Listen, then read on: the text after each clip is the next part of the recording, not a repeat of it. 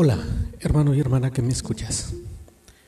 En esta ocasión estaré comentando el capítulo 1 de la Confesión de Fe de Westminster que se titula De las Sagradas Escrituras. Pero antes quiero comentar, porque está relacionado, que la Reforma Protestante recordemos la fecha, está fechada su inicio en 1517, iniciada por Martín Lutero, y que después eh, la Iglesia Católica Romana, en, y en respuesta a la Reforma Protestante, llevó a cabo el Concilio de Trento que se desarrolló entre 1545 y 1563. Y en este concilio lo que hicieron fue reafirmar pues todas sus doctrinas. Era en contra de la reforma, como la indulgencia, la veneración a la Virgen y a los santos, la confirmación de la tradición como doctrina y el celibato, es decir, la, prohibición de casarse a los sacerdotes, eh, también confirmar la supremacía del Papa y la justificación por la fe y las obras y decir, ¿verdad?, que la presencia real de Cristo está en la en la hostia, en la Eucaristía.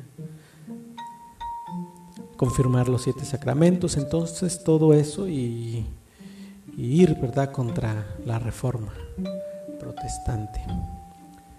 Pero en respuesta a, ese concilio de Trento fue que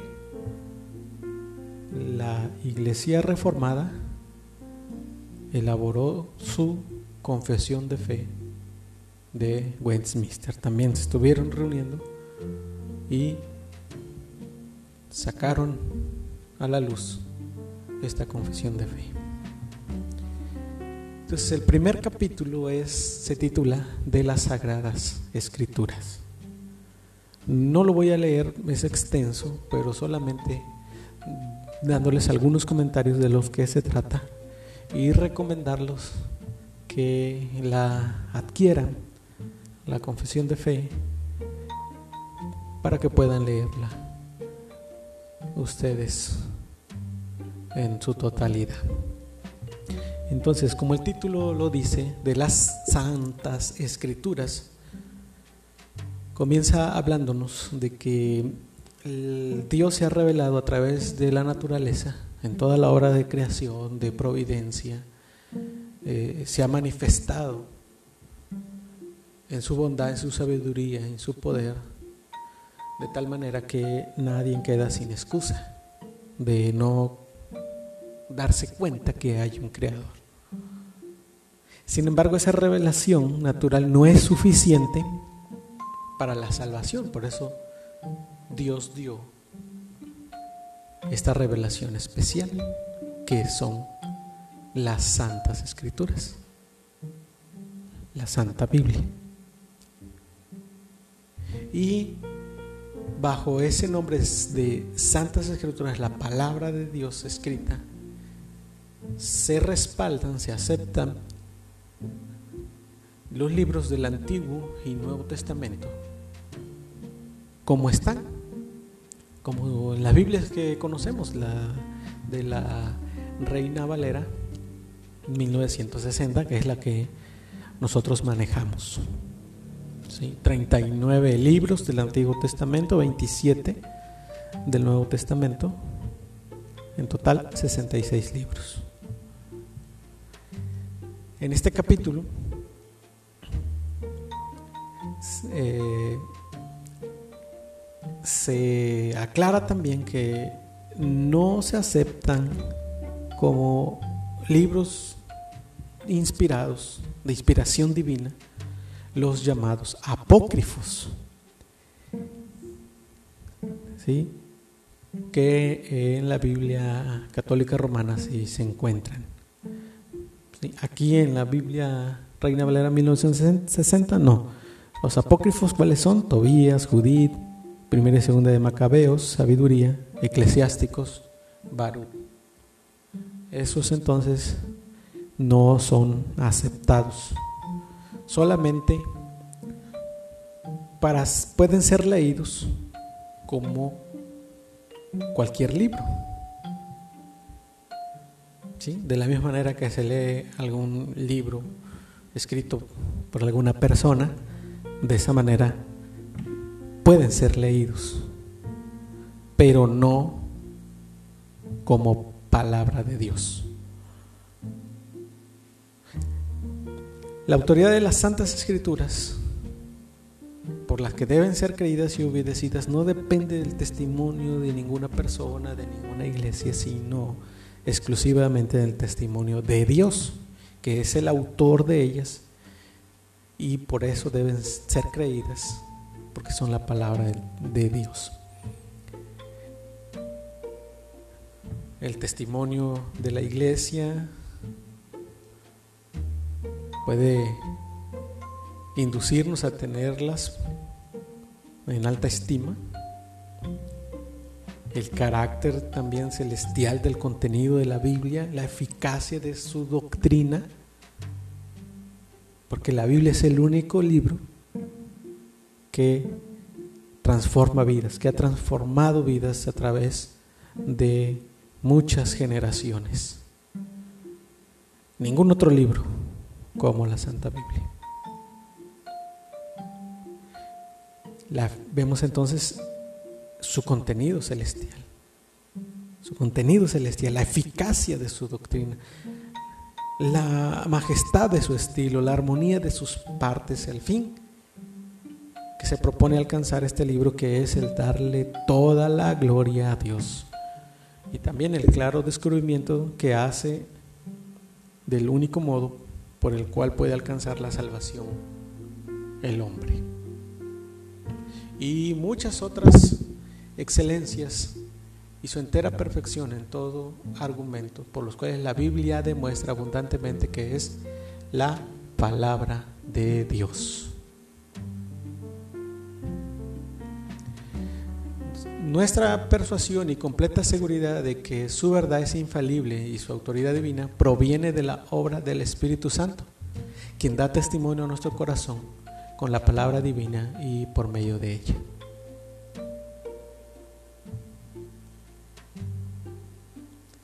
Entonces, en estas palabras de Dios tenemos aquí el consejo completo tocante a todas las cosas necesarias para la propia gloria de Dios y para la salvación, la fe, la vida del hombre.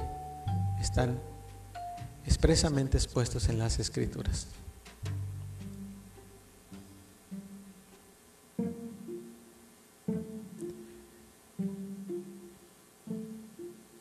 Entonces el Antiguo Testamento se escribió en hebreo,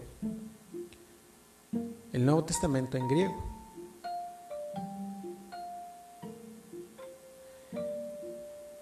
En esas lenguas fue que fue inspirada directamente por Dios las Sagradas Escrituras y guardados puros en todos los siglos por su cuidado y providencia especial. Por eso debe siempre apelarse finalmente a los escritos en esos idiomas en toda controversia.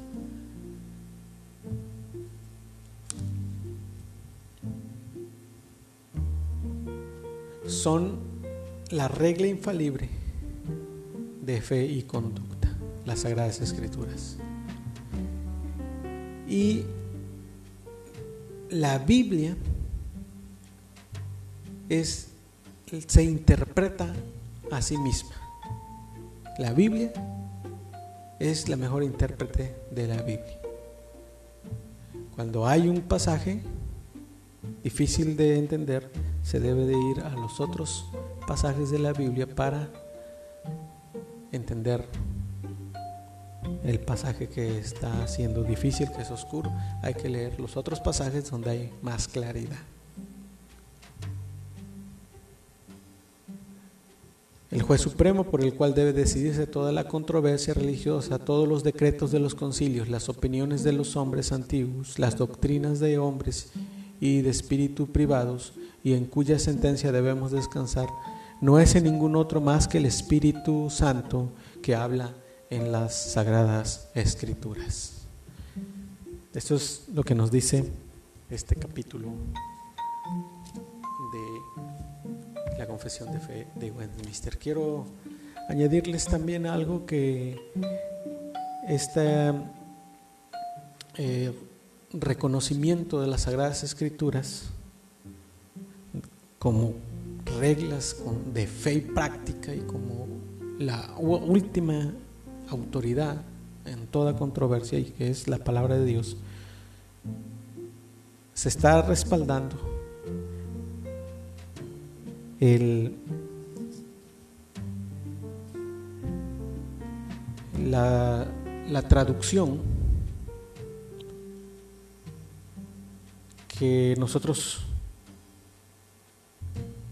conocemos que proviene de los del código recepto o el código recibido se le llama. Es donde proviene la Biblia que nosotros tenemos y hay muchos escritos suficiente material para que tuvieron con el, que contaron los traductores para hacer la traducción que nosotros manejamos. La Reina Valera 1960. De ahí viene, del texto recibido. Ese es textus receptum. Y, pero existen otras Biblias que esas no son las, de las que se está hablando y que se está respaldando, porque vienen, están basadas en otros códigos que recientemente, por decirlo, fueron presentados como este, recién descubiertos, pero cada vez que son más antiguos y que son mejores que todos los demás y a este texto crítico eh, están las Biblias, la NBI, es decir, la nueva versión internacional y de las Américas y otras Biblias. Entonces están basadas en estos textos que es el código sinaítico, el 90% y el código, perdón, el código sinaítico el 8% y el código vaticano el 90%. Estos este pues fueron presentados el sinaítico descubierto por Tischendorf en un monasterio de Santa Catalina, dice, en el monte Sinaí, al norte de, Egipto. Y está fechado ahí, la según lo descubrió en 1844. Entonces lo presentaron después como que es más antiguo, que es del siglo IV y, todo eso. Y de ahí están basando entonces para nuevas traducciones. Y luego el código sinaítico, el código, perdón, el código vaticano, eh, lo presentaron en la finales del siglo XIX, 1890, y también lo presentaron que es más antiguo y que no lo habían descubierto hasta que lo descubrieron en las bibliotecas del Vaticano, según.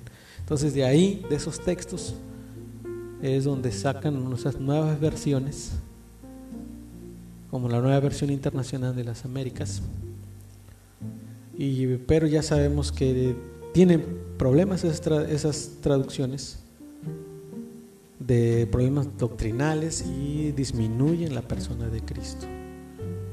Entonces, no, por eso no las aceptamos, no son confiables, porque esos textos, ¿verdad? Pues no son confiables, ni, el sinaítico ni el Vaticano. Bueno, Eso es todo por esta ocasión. Gracias.